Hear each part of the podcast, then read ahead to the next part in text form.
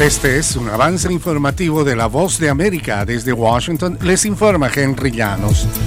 Estados Unidos ingresa en el cuarto año de la pandemia del COVID-19 con la evolución de nuevas variantes que también afectan a todo el mundo. Nos informa Héctor Contreras. Han pasado tres años desde que el coronavirus surgió en Wuhan, China, se extendió por todo el mundo, luego evolucionó a través de muchas mutaciones y variantes, una subvariante altamente contagiosa, la XBB1.5, mantiene en alerta a los investigadores médicos.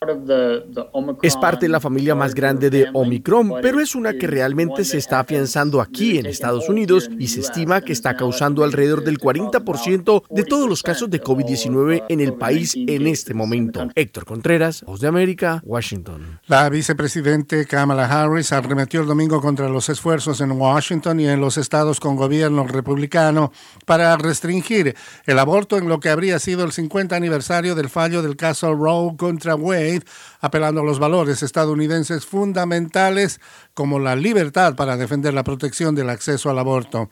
Al frente de la respuesta del gobierno en la conmemoración de Roe el domingo, Harris detalló metódicamente la lucha a lo largo de la historia por ciertas libertades. Estas son las noticias. A tempranas horas de la mañana, acompañado por sus aliados políticos. No coincide con la medida unilateral implementada por el gobierno de Estados Unidos. Que ya por precaución han recomendado no viajar a la zona. Estos son los corresponsales de la Voz de América. Álvaro Algarra, Caracas. Giselle Jacome, Quito, Ecuador. Juan Ignacio González Prieto, Buenos Aires, Argentina. Llevando siempre la información desde el lugar de los hechos.